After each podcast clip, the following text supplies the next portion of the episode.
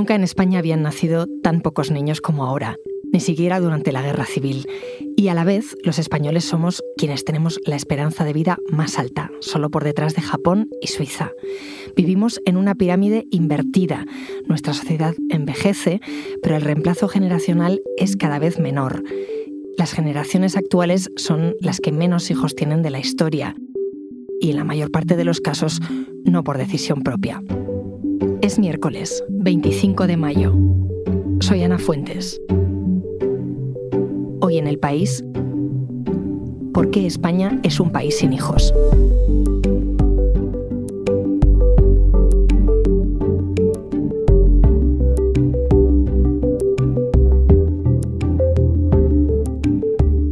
Soy Margarita Guerrero, tengo 29 años, yo nací en Ecuador, pero desde los 10 años llevo viviendo aquí en, España, así que me considero también parte de aquí.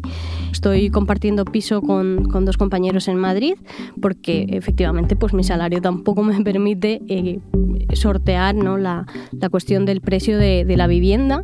Pagamos 900 eh, entre tres, 300 cada uno, más los gastos. En mi caso, por ejemplo, que también eh, voy a terapia, he tenido que pensar cuántas sesiones puedo dar al mes, más la comida, eh, pues estaríamos hablando en torno a 500 sin desplazamiento. Bueno, vamos a sumarle los 54 del bono, vamos a sumarle las sesiones de la psico, entonces ya nos vamos a 600 y pico. Realmente nos queda un colchón muy mínimo para poder ahorrar o pensar en algún proyecto de futuro, ¿no? Como mucho cambiarte el portátil cuando ya va a morir, ¿sabes?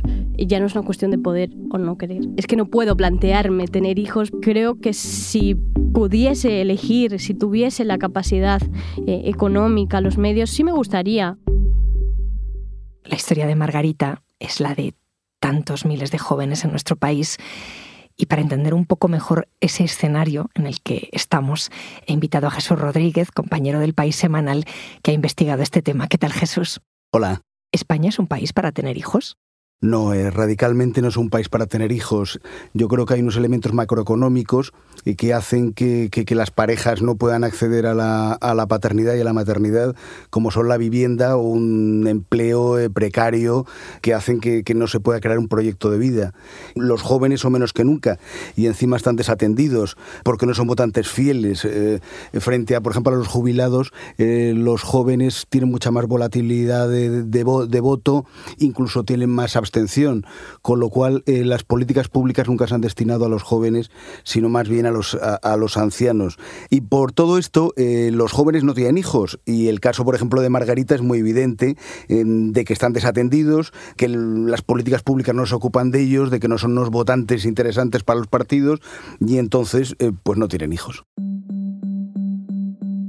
Una generación que pierde la esperanza en el futuro que nos espera. En mi hipótesis ideal, lo ideal habría sido poder ser madre joven o ser madre joven también por una cuestión de que tienes más energías eh, vitales. Creo que priorizaría asentarme vitalmente antes de traer un hijo con esta cantidad de incertidumbre que tengo yo en mi vida, ¿no? ¿Cómo vamos a pensar, a plantearnos tener o no tener hijos? Y efectivamente llegará un momento vital en el que yo tendré que decidir si, a pesar de todo ello, decido tener hijos o no decido tener hijos. Por situarnos, ayúdame a dibujar cómo es España demográficamente, en qué país vivimos, cómo somos. Bueno, España, para empezar, tiene menos jóvenes que, ancianos. Hay en torno a 7 millones de, jóvenes cuando en la transición podían ser 10 millones y se ha invertido. Eh, los pensionistas son 9 millones, con lo cual el peso de la juventud es muy relativo. Eh, luego, es de los países donde las mujeres acceden a la maternidad más tarde, acceden pasado los 30 años para que una sociedad se renueve, las, mujeres tendrían que tener 2,1 hijos por cada mujer. Estamos en 1,3, con lo cual, bueno, cada vez la, pirámide se va invirtiendo, ¿no? Cada vez hay eh, más personas mayores. ¿Y en qué momento nos volvimos una sociedad de mayores? Es algo similar a lo que ocurre en muchos países, lo que pasa es que aquí lleva pasando mucho tiempo. Eh, hasta la muerte de Franco mm, estábamos en torno a tres hijos por pareja. Eh, ya era una, eh, una, curiosidad, una excepción dentro de los países occidentales que en torno a los años 60, en mayo 68, habían hecho su transición a un menor número de hijos. En España se mantuvo principalmente por temas políticos, religiosos y porque, entre otras cosas, los anticonceptivos seguros no estaban legalizados.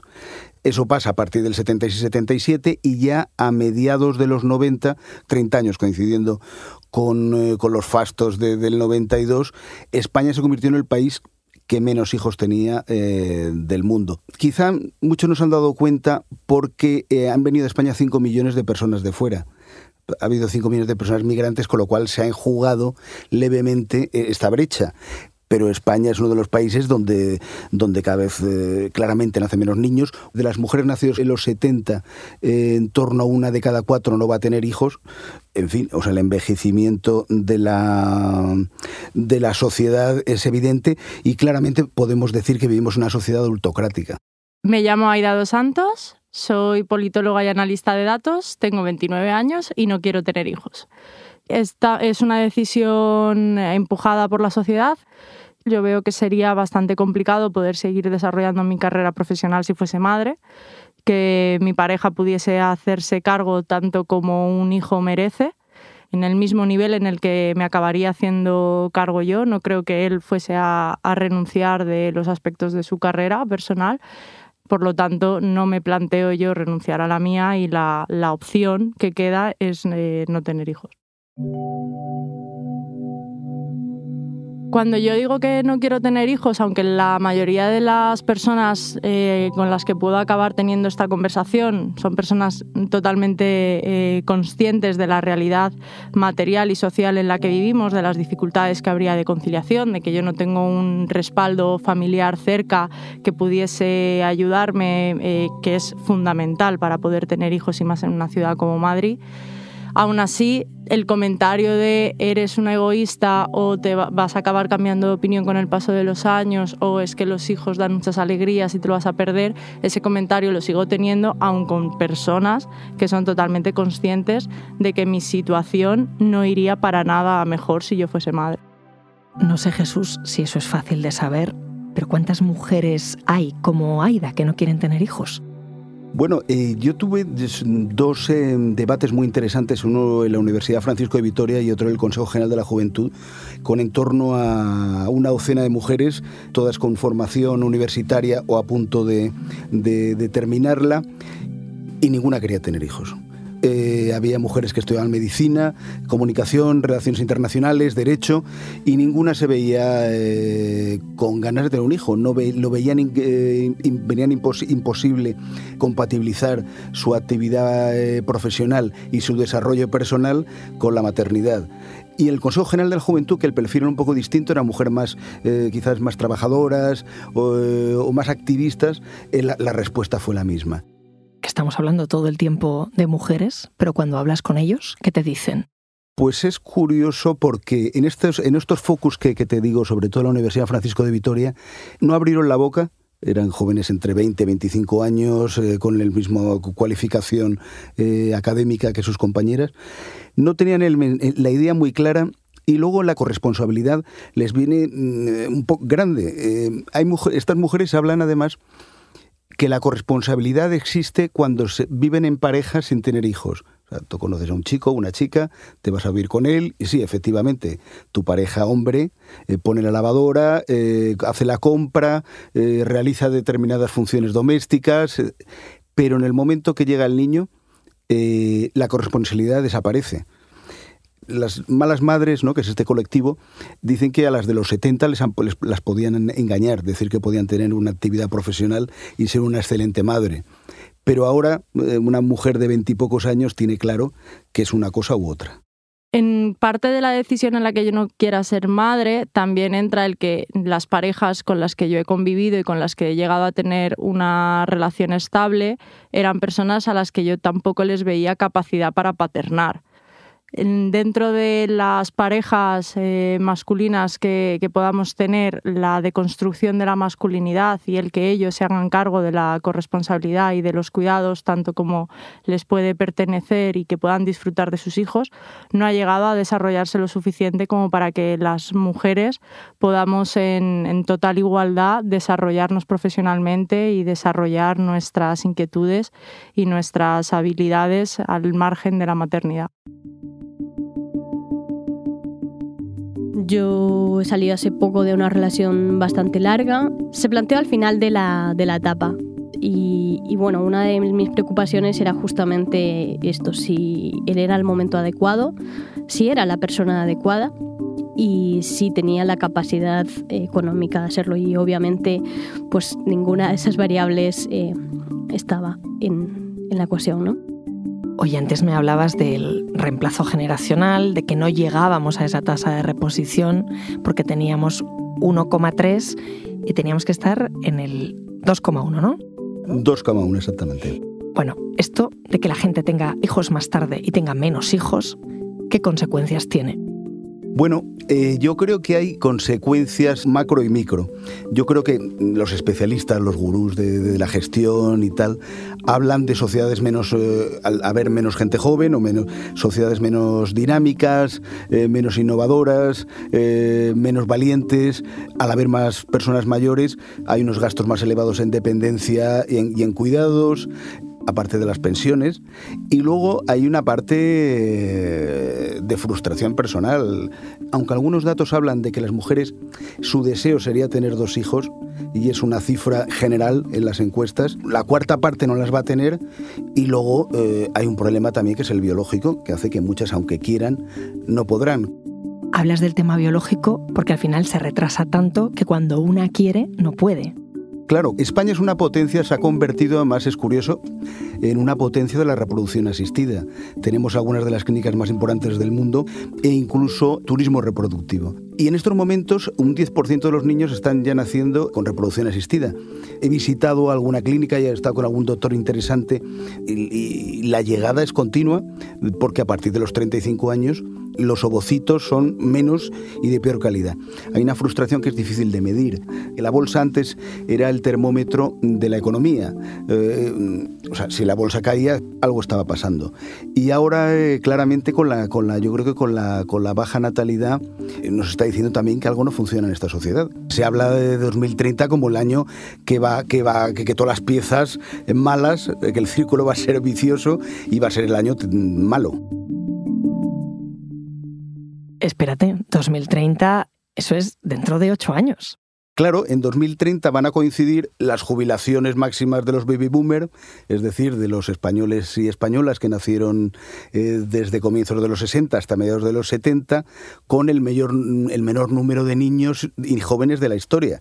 Con lo cual va a ser la tormenta perfecta de, una sociedad en la que va a ser una pirámide invertida, ¿no? Muchísimas personas mayores, mucho, muy pocos niños. ¿Y qué medidas se están tomando para revertir la situación, para corregir este rumbo? ¿Qué políticas de natalidad tenemos? Realmente nunca se ha apoyado la familia. La familia era algo de la familia, era una cosa privada, con lo cual el, gobierno nunca tomó medidas. Zapatero eh, introdujo el cheque bebé eh, que fue pues un poco flor de un día, porque realmente tú puedes ayudar a una madre eh, uno o dos años con, un dinero, pero, pero eh, tiene que ser algo más, algo más grande, tiene que ser algo más, más de Estado. Por un lado, hay que solucionar el marco general, empleo y vivienda, vivienda protegida o acceso más barato de la juventud de gente joven a la vivienda y puestos de trabajo estables, seguros. Y luego hay, hay políticas de género a la hora de mirar em, a políticas estructurales, ¿existe algún país que nos pueda servir como modelo? Francia siempre ha funcionado muy bien. Francia es de los países que más han invertido, de los países que más invierten. Invierte el doble que, que, España en natalidad, en ayudas a la, natalidad, según la OCDE. Por un lado, ayudan a los jóvenes, O sea, teníamos esos, aspectos de vivienda y de, y de, y de estabilidad laboral y luego, pues hay, hay políticas de permisos, de escuelas de 0 a 3 años, que es clave y que en España todavía solamente la mitad son públicas, de, madres de día. Es una sociedad mucho más, eh, mucho más abierta a la natalidad. En el caso de Francia, quizá también por, por un sentido geoestratégico, casi de poder. Ellos después de la Primera y Segunda Guerra Mundial tuvieron muchísimas bajas y siempre la natalidad ha sido importante.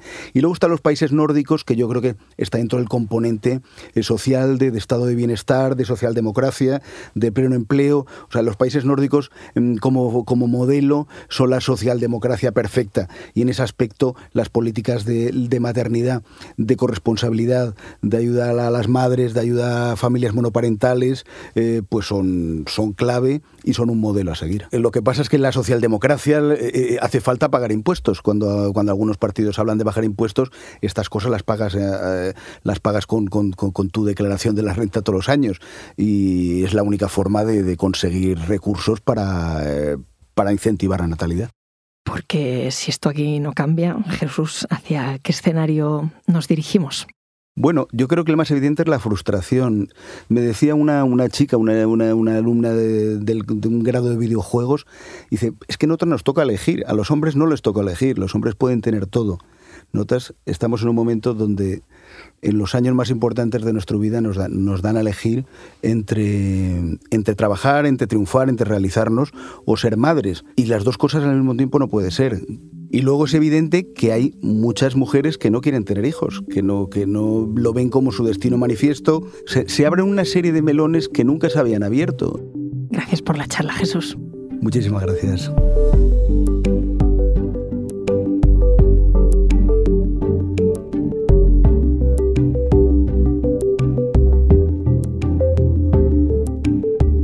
Episodio lo ha realizado Inés Vila. La grabación es de Camilo Iriarte. El diseño de sonido es de Nicolás Chabertidis y la dirección de Isabel Cadenas. Yo soy Ana Fuentes y esto ha sido Hoy en el País. De lunes a viernes volvemos con más historias. Gracias por escuchar.